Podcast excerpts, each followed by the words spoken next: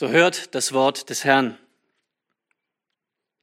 Aus 5. Mose Kapitel 6 lesen wir die Verse 4 bis 13. Diese Worte sind nicht Menschenworte, sondern Gottes Worte. Ewig wahr, fehlerlos, inspiriert vom Heiligen Geist und unser Licht auf unserem Pfad. Und so heißt es. Höre Israel, der Herr ist unser Gott, der Herr allein. Und du sollst den Herrn, deinen Gott, lieben, mit deinem ganzen Herzen und mit deiner ganzen Seele und mit deiner ganzen Kraft. Und diese Worte, die ich dir heute gebiete, sollen in deinem Herzen sein. Und du sollst sie deinen Kindern einschärfen und du sollst davon reden, wenn du in deinem Haus sitzt und wenn du auf dem Weg gehst und wenn du dich hinlegst und wenn du aufstehst. Und du sollst sie als Zeichen auf deine Hand binden, und sie sollen als Merkzeichen zwischen deinen Augen sein. Und du sollst sie auf die Pfosten deines Hauses und an deine Tore schreiben. Und es soll geschehen, wenn der Herr, dein Gott, dich in das Land bringt, das er deinen Vätern, Abraham, Isaac und Jakob geschworen hat, dir zu geben. Große und gute Städte, die du nicht gebaut hast, und Häuser voll von allem Guten, die du nicht gefüllt hast, und ausgehauene Zisternen, die du nicht ausgehauen hast, Weinberge und Olivenbäume, die du nicht gepflanzt hast. Und wenn du dann essen und satt werden wirst, nimm dich in Acht, dass du den Herrn nicht vergisst. Gottes Wort, Amen. Amen.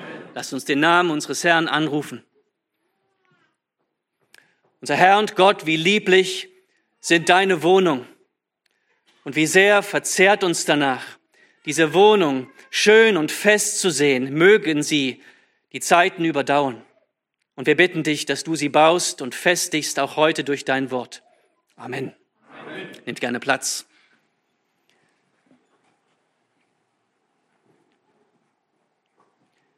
Ich möchte dir von einem Ereignis oder einer Erkenntnis erzählen, die mich sehr schockiert hat.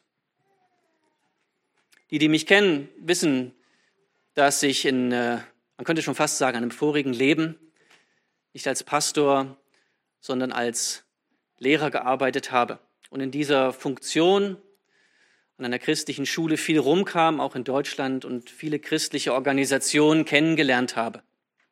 Nicht übermäßig viele, aber genug, um so ein Bild zu kriegen, zu sehen, wie christliche Organisationen oft wachsen und gedeihen und dann irgendwie stagnieren. Es trieb mich um, als ich feststellte, dass dieser Trend, egal ob ich zu Verlagen schaute oder christlichen Bands, christlichen Familien oder Gemeinden oder auch Schulen, da wo ich unterwegs war, überall ähnlich war. Und vielleicht ein Trend, den du kennst, den du auch schon mal beobachtet hast. Am Anfang steht da meistens so eine kleine engagierte Gruppe. Eltern, die eine Schule gründen, Leute, die eine Gemeinde gründen, paar, die sagen, wir machen, wir machen ähm, irgendwas für den Herrn, gründen eine Band oder irgendwas. Und diese Leute tun sich zusammen und es geht los mit Feuereifer und egal was sie tun, das ist eine Liebe für den Herrn von ganzem Herzen, ganzer Seele, ganzer Kraft. Und große Dinge passieren und was auch immer sie tun, wächst und gedeiht. Aber nach diesem enthusiastischen Beginn habe ich etwas gesehen, was mich sehr erschreckt hat. Das nicht nur einmal und nicht nur zweimal und nicht dreimal und auch nicht viermal, sondern oft, sehr, sehr oft. Dieser enthusiastische Beginn gekippt ist in eine Phase der Routine, wo Eifer erlag und Liebe erlag. Und dann eine dritte Phase dieses ablöste, der geistliche Zenit überschritten war und Kompromisse, Lauheit, Vermischung mit der Welt, Traditionalismus toter Ritualismus oder Verweltlichung oder Streit dem Ganzen ein Ende setzen. Wenn du mir nicht glaubst, dann frage ich dich, zeig mir eine christliche Organisation, die voller Eifer für den Herrn ist, wo du sagst, da ist die Liebe Gottes spürbar, sichtbar. Das ist nicht toter Ritualismus, das ist nicht Verweltlichung. Zeig mir eine, die 150 Jahre alt ist.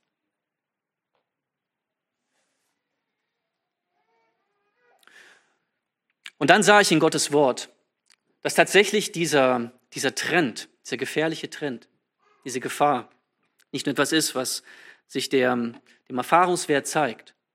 Wir predigen gerade in Basel durch das Richterbuch. Und dieses Richterbuch beginnt in Kapitel 2 mit der Feststellung, dass als jene ganze Generation, gemeint ist die Generation Josuas und seiner Ältesten, der Ältesten zu seiner Zeit, als diese ganze Generation zu ihren Vätern versammelt war, also gestorben war, eine andere Generation nach ihnen aufkam, die den Herrn nicht kannte, noch die Werke, die er an Israel getan hatte. Und die Kinder Israels taten, was böse war in den Augen des Herrn. Das geschah. Nach diesem großen Beginn, wer hätte das gedacht im Buch Josua? Wer hätte das gedacht? Und die Frage, die mich umtreibt und die ich heute zum Titel der Predigt machen möchte, ist, gibt uns Gottes Wort irgendeine Gemeindebaustrategie? Das Gemeindebauen heißt, Gemeinde bleibt stehen. Ich weiß nicht, ob du hier Gemeindemitglied bist oder Besucher, aber wenn du Christ bist, wenn du glaubst und dich nach einer Gemeinde umsiehst, dann geht es dir doch bestimmt wie mir, dass du sagst, ich will mich in was investieren was nicht in 50 Jahren säkularisiert oder tot ist und er stirbt. Ich will was bauen, was stehen bleibt. Und ich, ich glaube nicht diesen ganzen Gemeindebaubüchern, die von der Psychologie herkommen und von der Soziologie herkommen, sondern ich frage mich, was sagt Gottes Wort dazu, wie man Gemeinde baut, die stehen bleibt? Gibt es auch so eine Strategie, irgendetwas, was er uns gibt? Drei Punkte, praktische Punkte, die, die ich tun kann, wo ich helfen kann als Gemeindemitglied, dass die Gemeinde, deren Teil ich bin, feste Steine hat. Denn so bezeichnet uns die Schrift. Als lebendige Steine, wenn wir Mitglied einer Gemeinde sind. Und die Antwort ist ja. Und die Antwort ist, wir haben diesen Text gelesen. Ein Text, den ich auslegen möchte und jetzt geben möchte als Gottes Wort, das uns zeigt, wie Gemeinde stehen bleiben kann. Eine Gemeindebaustrategie mit drei einfachen, konkreten Anweisungen für nachhaltigen Gemeindebau, auf die du achten kannst, wo du dich als Gemeindeglied prüfen kannst. Und so lasst uns erstens in dieser Predigt das Problem verstehen, das unser Text darlegt. Denn unser Text zeigt uns ganz eindeutig auf, dass es da ein Problem gibt. Wir lesen noch einmal die Verse 10 bis 12. Und es soll geschehen, wenn der Herr, dein Gott, dich in das Land bringt, das er deinen Vätern Abraham, Isaac und Jakob geschworen hat, dir zu geben, große und gute Städte, die du nicht gebaut hast, und Häuser voll von allem Guten, die du nicht gefüllt hast, und ausgehauene Zisternen, die du nicht ausgehauen hast, Weinberge und Olivenbäume, die du nicht gepflanzt hast, und wenn du dann essen und satt werden wirst, dann nimm dich in Acht, dass du den Herrn nicht vergisst. Was ist das Problem, das unser Text uns hier zeigt? Das Problem, das unser Text uns hier zeigt, ist, dass eine Zeit des Guten kommen wird für Israel. Israel wird einmal diese Wüste verlassen, durch die sie durchwandern. Irgendwann werden sich die Kämpfe legen. Und sie werden das Gute genießen. Häuser, Vers 11, vor von allem Guten, was der Herr ihnen geben wird. Dinge, die der Herr ihnen geben wird. Reife und Stärke und Größe wird dieses Israel begleiten. All der Segen aus 5. Mose 28. Der Segen, der diesem Volk verheißen ist, wird über es kommen. Sie werden zahlreich sein. Die Feinde werden nicht über sie siegen. Menschen werden sehen, dass der Name des Herrn ausgerufen ist über diesem Volk. Es wird, Zitat, immer nur aufwärts gehen. So wundervoll. Das wünscht man sich doch. Wünscht man sich auch als Gemeinde, dass so eine Zeit kommt, eine Zeit der Reife und der Festigung und der Stärke. Wie kann das sein, dass diese Zeit gerade auch eine Zeit der Herausforderung ist, einer ganz besonderen Gefahr? Und was ist diese Gefahr? Diese Gefahr ist, den Herrn unter all diesem Guten zu vergessen. Wir haben heute Morgen die Verse 4 und 5 dieses Textes betrachtet, wo es heißt, dass den Herrn, den Gott lieben mit ganzem Herzen, ganzer Seele und ganzer Kraft, dass das unser Auftrag ist dass man das vergessen kann? Kannst du dir das vorstellen? Dass irgendwann man vergisst, den Herrn zu lieben? Dass man vergisst, was er wirklich fordert, dass man nur noch in den Gottesdienst geht, weil man halt geht? Dass man nur noch stille Zeit hat, weil man sie halt macht? Und am Büchertisch bei der Evangelisation ist, weil, ja, man ist mal wieder dran, man steht auf der Liste. Dass man einen Putzdienst macht und Zehnten gibt, weil es halt einmal so eine Dauerüberweisung eingerichtet ist. Aber dass diese Liebe, diese ganze umfassende Liebe mit allem, einfach allem, irgendwie unter die Räder gekommen ist. Siehst du diese Gefahr? Wir sehen sie in der Schrift überall. Ganz besonders zeigt sie sich in Offenbarung 3, wo wir von einigen Gemeinden lesen.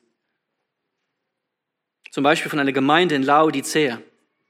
Über diese Gemeinde heißt es Offenbarung 3, Vers 15, ich kenne deine Werke, sagt unser Herr Jesus Christus, dass du weder kalt noch heiß bist. Ach, dass du kalt oder heiß wärst. So aber, weil du lau bist und weder kalt noch heiß, werde ich dich ausspeien aus meinem Mund. Denn du sprichst, ich bin reich und habe Überfluss und mir mangelt es an nichts und du erkennst nicht, dass du elend und erbärmlich bist, arm, blind und entblößt, äußerlich reich, eine Gemeinde, die sagt, wir haben ja alles, was wir brauchen. Hier fehlt doch nichts, eine komplette Gemeinde.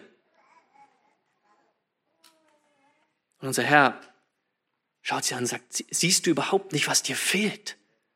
Siehst du nicht, wie nackt du bist? Oder wie die Gemeinde in Sardes, Offenbarung 3, Vers 1, wo unser Herr sagt, ich kenne deine Werke, du hast den Namen, dass du lebst. Und du bist doch tot. Nach außen eine lebendige Gemeinde, ein Name. Wenn du Leute fragen würdest in der Umgebung, wo ist die lebendige Gemeinde am Ort, dann würden sie sagen, dort. Das ist die lebendige Gemeinde. Aber unser Herr Jesus, der die Herzen kennt, weißt du, sind tote Gemeinde. Tote Gemeinde. Nun, unsere Frage, unsere erste Frage war, wir müssen das Problem verstehen, das unser Text uns zeigt. Das ist das Problem. Unter all dem Guten, in all der Reife und Wachstum und Größe, die kommen mag, das zu erleiden, was so viele Gemeinden, so viele christliche Organisationen durchlaufen, den Herrn vergessen. Toter Ritualismus, Säkularisierung oder welche Form es auch annehmen mag. Und ich muss dir sagen, lieber Bruder, liebe Schwester, das hat mich erschüttert. Und ich hoffe, es erschüttert dich auch. Und ich hoffe, du fragst dich, Herr, was, was kann ich tun?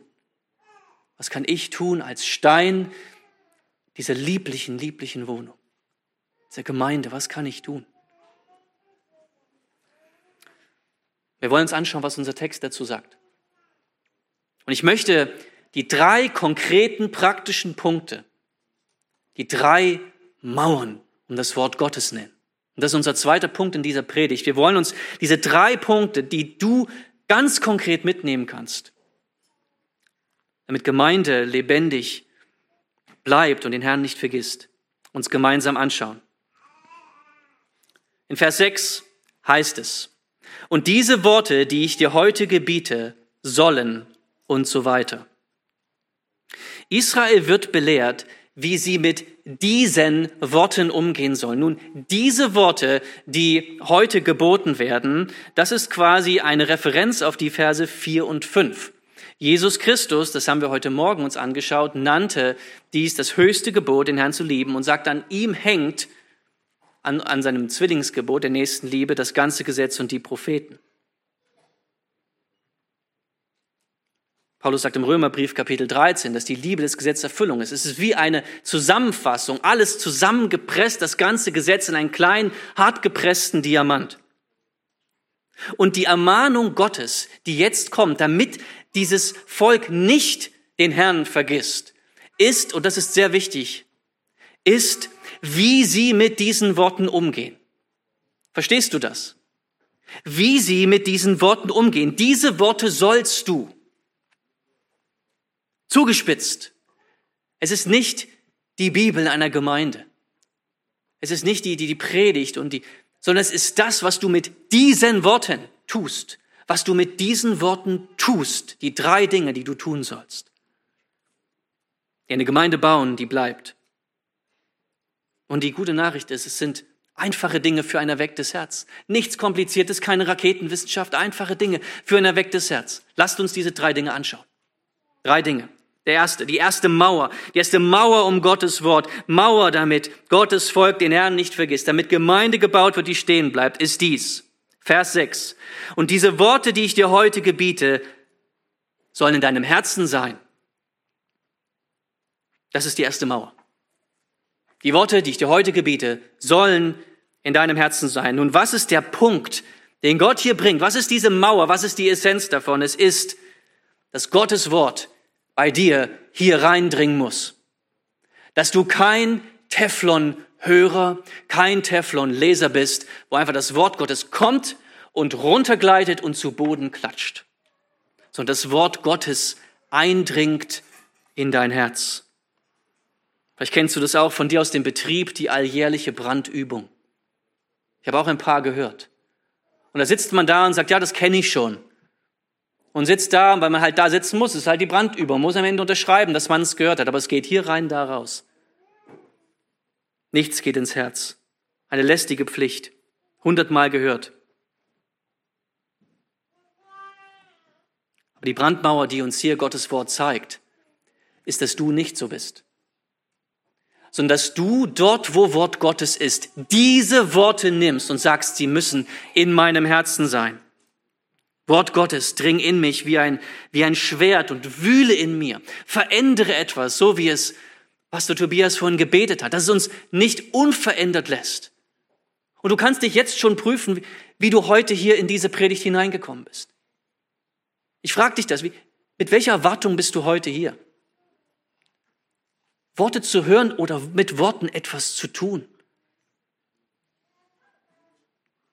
Die dein Denken, dein Wühlen, dein Fühlen, dein Wollen, deinen inneren Menschen verändern. Als ich noch Lehrer war, habe ich den Unterschied klar gesehen zwischen Leuten, die mit Worten etwas tun wollen, etwas vorhaben, die sie ernst nehmen und nicht. Ungefähr zwei Wochen vor der Klausur veränderte sich bei meinen Schülern der Umgang mit meinen Worten. Weil zwei Wochen vor der Klausur wüssten sie, was jetzt der Lehrer sagt, das kommt dran. Das brauche ich. Das ist wichtig. Und wisst ihr, woran ich das sehen konnte? Sie schrieben eifrig mit. Sie waren ganz leise, sie hörten zu, sie stellten interessiert Fragen, sie unterhielten sich nach der Stunde und fragten, ja, aber wer hat das gemeint, wer hat das gemeint? Äh, kannst du mir das nochmal erklären? Ich habe das nicht ganz verstanden. Sie kamen der nächsten Stunde, weil sie es zu Hause nochmal durchgegangen sind, nochmal durchdacht haben, weil es wirklich, wirklich wichtig war. Sie gingen mit diesen Worten anders um als zuvor.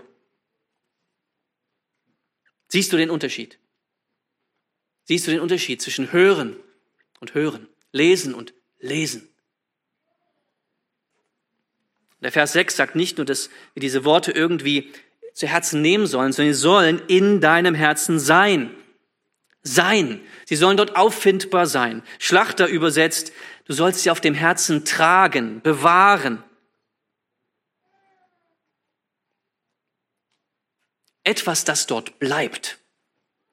Etwas, das heute Abend noch bleibt. Was morgen noch bleibt. Vielleicht nächste Woche noch bleibt. Verstehst du? Etwas, was bleibt, was dort ist. Und nicht, was aus dem Herzen wieder hinausfällt. Die Mauer ist nicht, höre das Wort Gottes jeden Sonntag. Das ist gut. Glaube das Wort Gottes jeden Sonntag. Das ist gut. Versäume die Versammlung nicht. Das ist alles gut. Aber der Punkt ist hier, bist du jemand, der Gottes Wort hier reinkommen lässt und wo es noch auffindbar ist, wo es ist, wo es getragen wird. Vielleicht bist du jemand, der sich Notizen in der Predigt macht und sie noch anschaut, jemand, der die, die Verse zu Hause nochmal nachliest, jemand, der sich bewusst Zeit nimmt, am Montag nochmal zu sagen, ich möchte nochmal die, die Predigt nochmal durchgehen in meinen Gedanken, der nachsinnt, der sich unterhält mit seiner Frau und Freunden. Ich weiß nicht, was für Wege du findest. Meine Schüler haben viele Wege gefunden, diese Worte anders zu behandeln, weil sie wussten, sie sind wichtig. Aber lass mich dich fragen, hörst du so? Liest du so? Hörst du die Andachten deiner Eltern so? Wenn dein Bruder zu dir kommt, dich ermutigt und ermahnt mit den Worten Gottes, nimmst du sie so zu Herzen. Wenn du still Zeit machst und liest, hörst du, wie ein Jünger hört. Weißt du, was Jünger heißt? Mathetes, Schüler.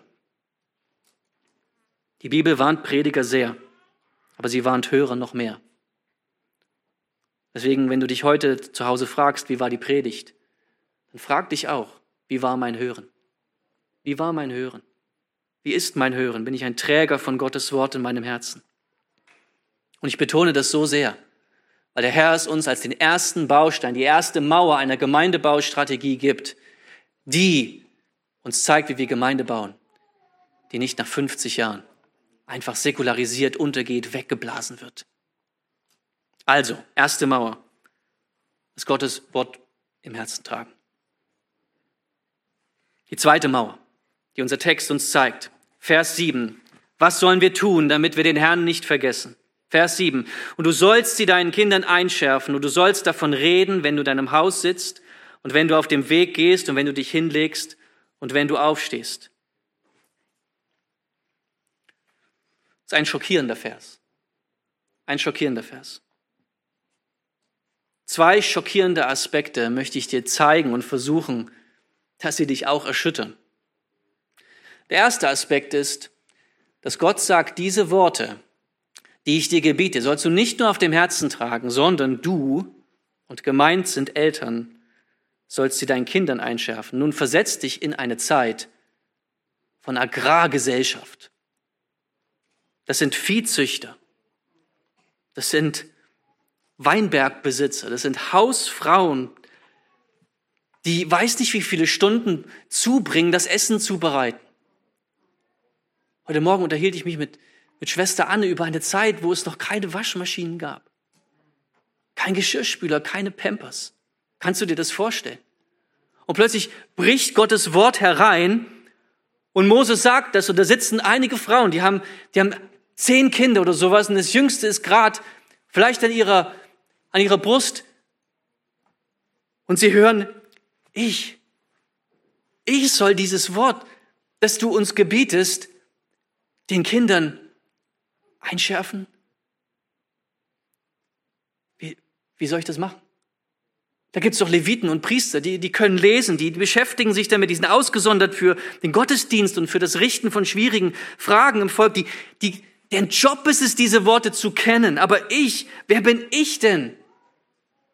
Überarbeitet und überfordert mit dem Alltag.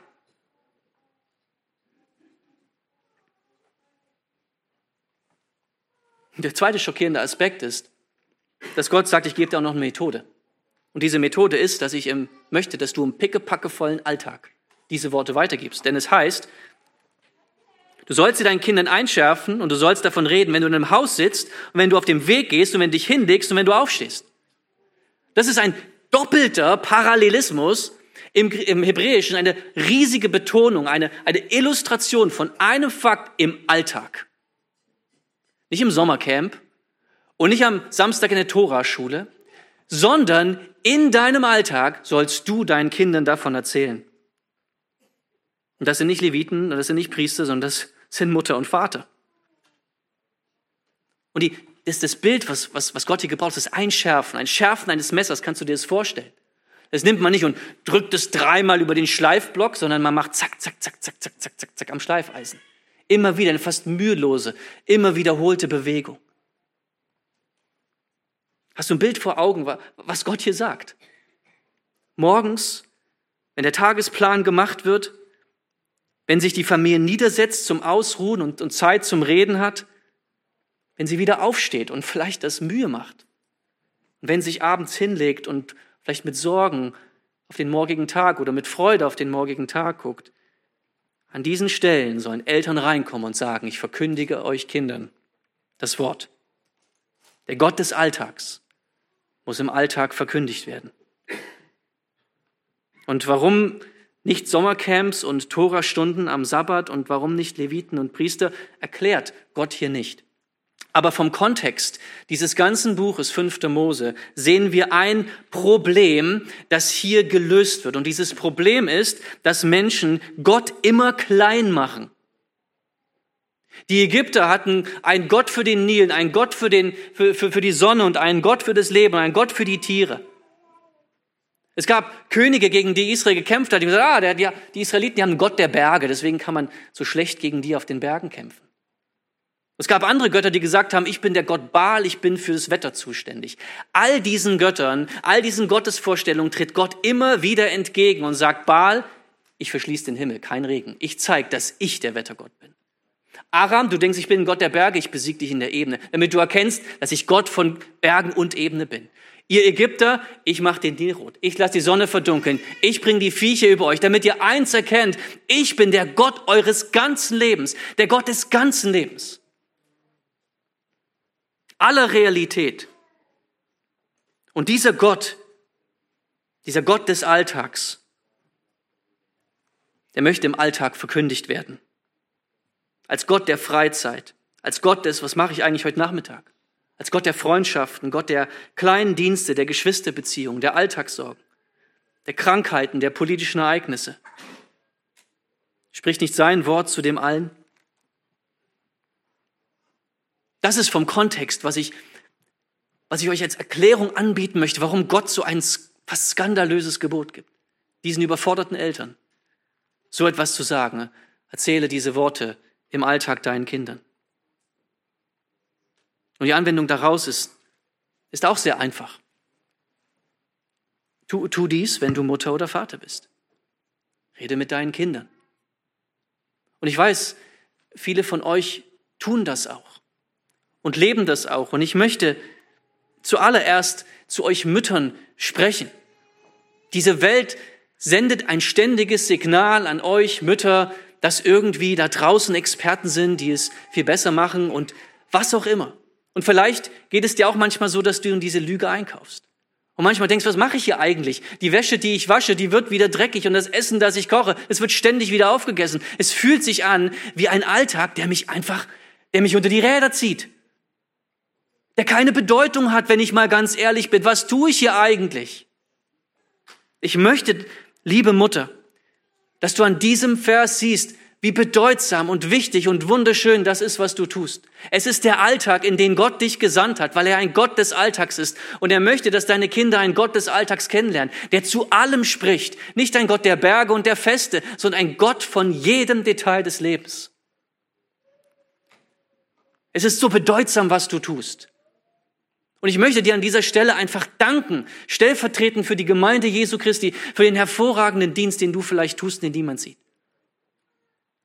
Danke, liebe Mütter, die ihr das Wort verkündigt, beim Aufstehen und Niederlegen und auf dem Weg und beim Niedersetzen. Danke, liebe Mütter. Amen. Amen. Und liebe Väter, auch, auch euch möchte ich ermahnen und ermutigen. Nehmt es ernst, ihr seid nicht nur die Versorger eurer Familien mit dem Brot. Und ihr seid auch nicht nur dazu da, am Abend die Andacht zu machen, sondern hier geht es nicht um Abendandacht. Hier geht es um den Alltag. Und da seid ihr auch mit dabei. Im Garten oder wenn du gerne baust oder gerne dich über Politik unterhältst.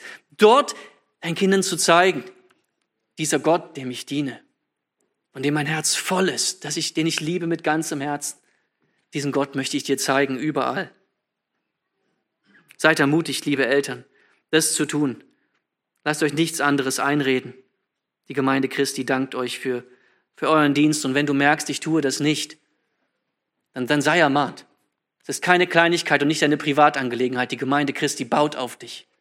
Eine der Mauern, die gezogen ist um Gottes Wort, heißt, schärf sie deinen Kindern ein und tu es im Alltag. Und drittens, der dritte Punkt. Die dritte Mauer um, um Gottes Wort, die Gott sieht, damit das Volk Gottes ihn nicht vergisst. Damit Gemeinde stehen bleibt, finden wir in den Versen 8 bis 9.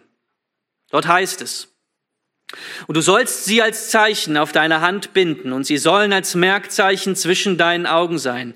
Und du sollst sie auf die Pfosten deines Hauses und an deine Tore schreiben. Merkzeichen sollen überall sein von diesem Wort. Soll nicht nur ein Wort im Herzen getragen werden, soll nicht nur verkündigt werden den Kindern im Alltag. Sie sollen an die überall hingemacht werden, dass man das Wort Gottes sieht, daran erinnert ist. Wir finden viele von solchen Geboten, zum Beispiel auch dieses in 4. Mose 15, Vers 38. Rede zu den Kindern Israels und sage ihnen, dass sie eine Quaste an die Zipfel ihrer Obergewänder machen. In ihren künftigen Geschlechtern und eine Schnur von blauem Purpur an der Quaste des Zipfels befestigen. Und die Quaste soll euch dazu dienen, dass ihr bei ihrem Anblick an alle Gebote des Herrn denkt und sie befolgt. Zu dir das vorstellen, ja, etwas, was, was, was man ständig spürt und sieht. Wozu dient es? Dazu, dass man an die Gebote Gottes denkt. Und die heutigen Juden, die Orthodoxen, die, die denken, die Bedeutung dieser Gebote steht darin, dass man dies ähm, ja auch nah wirklich an, an die Türen hämmert und, und, und zwischen den Augen trägt, in einem kleinen Schächtelchen und auf die, auf die Hand sich bindet. Aber das ist nicht der Punkt dieser Worte. Der Punkt dieser Worte ist, dass Gottes Wort dort bewahrt wird, dort Gemeinde gebaut wird, die stehen bleibt, wo die Gemeindeglieder, die Steine, die diese Gemeinde sind, Gottes Wort täglich vor Augen haben. Es lesen und sich einprägen, es lernen, darüber nachsinnen, wo es täglich vor Augen ist. Hast du gehört, dass es hier nicht darum geht, viele neue Dinge zu lernen? Auch das ist gut, aber darum geht es nicht. So, es geht darum, die, die Worte, die geboten sind, diese Worte vor Augen zu haben, daran erinnert zu werden, denn wir sind wie diese Kinder. Wir müssen selber diese Dinge eingeschärft bekommen. Wir so leicht vergessen. So leicht vergessen.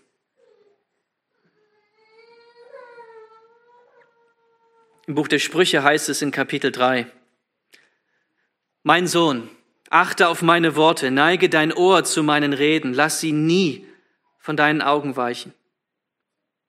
Bewahre sie im Innersten deines Herzens, denn sie sind das Leben denen, die sie finden, und heilsam ihrem ganzen Leib. Mehr als alles andere behüte dein Herz, denn von ihm geht das Leben aus. Die Ermahnung ist, achte auf meine Worte und bewahre sie. Hab sie vor Augen, denn sie sind ein Segen kein Christ kann stark sein, kein Christ kann ein fester Stein sein im Bau der Gemeinde, der das Wort nicht täglich vor sich hat.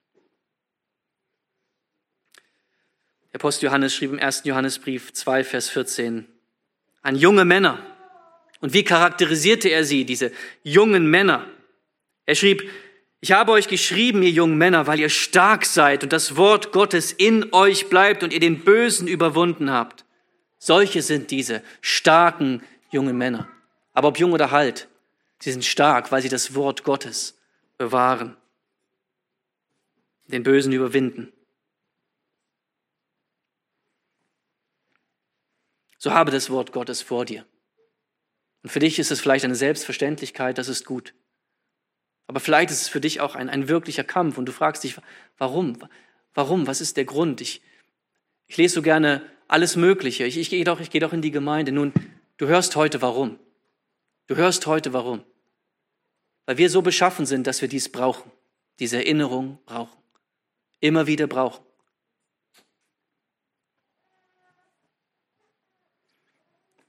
Nun hast du heute ein großes Problem vorgelegt bekommen vom Wort Gottes. Und dieses Problem ist, dass wir schnell vergessen.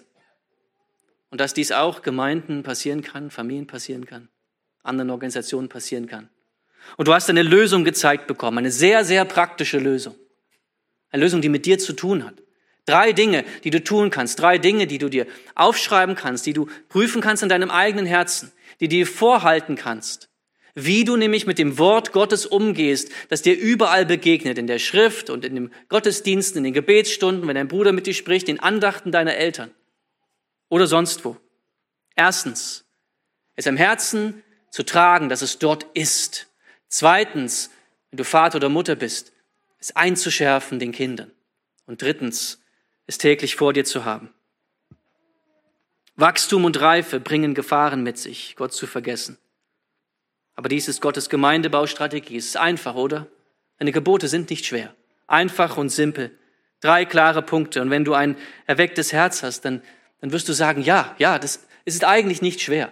Wenn es das ist, wie herrlich ist das? Unser Herr Jesus Christus, dass du, dass du uns so etwas zeigst. Aber so frage dich, trägst du Gottes Wort auf dem Herzen? Bist du dir des Gemeindeauftrags für die neue Generation bewusst und hast du es täglich vor dir? Wenn nicht, dann ist die Ermahnung des Herrn heute, ändere etwas. Dann ändere etwas. Geh nicht von Gottes Wort weg und sage, ich habe einfach nur gehört, wie eine Teflonpfanne. Es glitt hier ab. Ändere etwas. Vielleicht bist du aber auch heute hier, weil du dich fragst, was hat es auf sich mit diesem, mit diesem Jesus? Was hat es auf sich damit, mit, mit Gemeinde? Warum reden die ständig darüber, dass Gemeinde stehen bleiben soll? Es ist vielleicht einfach nur so eine Organisation, die auch nur gedeihen und blühen will, wie, wie Coca-Cola oder wer auch immer. Und ich sage dir, lieber Freund, Dass es Gemeinden gibt, die stehen bleiben, ist für dich extrem wichtig. Wenn du heute hier bist und den Herrn nicht kennst, dann wisse, du und andere wie du, die brauchen Gemeinden, die ihnen wahren Wein einschenken, die ihnen die Wahrheit sagen, die nicht rumkommen und sagen, schön, dass du da bist, Gott hat einen wundervollen Plan für dein Leben, da drüben sind Snacks und Getränke. Sondern Gemeinden, die stehen bleiben und dir die Wahrheit sagen, nämlich es ist gut, dass du da bist. Denn wenn du ein Leben lebst und auch die ganze Welt gewinnen würdest, stell dir das vor, die ganze Welt zu gewinnen, alles zu erreichen, was du in deinem Leben nur erreichen willst, aber du nimmst Schaden an deinem wertvollsten deiner Seele. Sag mir, was würde es dir nützen? Es nützt dir nichts. Und wir sind hier als Gemeinde, dir zu verkünden. Du brauchst eine Rettung und einen Retter. Und dieser Retter ist Jesus Christus allein. Gott gekommen im Fleisch vor 2000 Jahren, gestorben am Kreuz von Golgatha, hat das Gesetz gehalten, das niemand halten konnte. Und wenn du glaubst, dann wurde auch am Kreuz für dich deine Sündenstrafe bezahlt. Das ist das Evangelium, lieber Freund. Und dieses Evangelium muss verkündigt werden. Und wo soll es verkündigt werden? Als in Gemeinden. Deswegen brauchen wir starke Gemeinden heute und in 50 Jahren, damit sie dir verkünden, tu Buße und glaube an dieses Evangelium zur Ehre unseres Gottes, der hochgelobt sei von Ewigkeit zu Ewigkeit. Amen.